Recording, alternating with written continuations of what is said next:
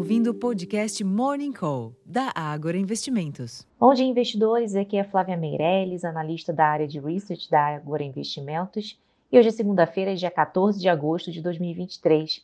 E a semana tem início com preocupações renovadas sobre o mercado imobiliário na China. A incorporadora chinesa Caltrin Garden anunciou no fim de semana a suspensão do pagamento dos bônus denominados em yuan após ter deixado de pagar dois bônus em dólares na semana passada, enquanto estima forte prejuízo no primeiro semestre. Nesse ambiente, as bolsas na Ásia fecharam em baixa, enquanto na Europa os mercados acionários operam com sinais mistos em dia de agenda esvaziada. Já nos Estados Unidos, sem dados econômicos previstos na agenda, os índices futuros de Nova York operam próximos da estabilidade, enquanto os juros dos treasuries recuam. No mercado de câmbio, o índice DXY, que mede as variações do dólar frente a uma cesta de moedas fortes, opera em alta modesta nesta manhã de segunda-feira. Entre as commodities, os contratos futuros do petróleo operam em queda, em meio a certa cautela com a demanda da China, no momento em que o setor imobiliário local volta a estar em foco, e os preços futuros do minério de ferro fecharam em baixa de 0,41% em Dalian,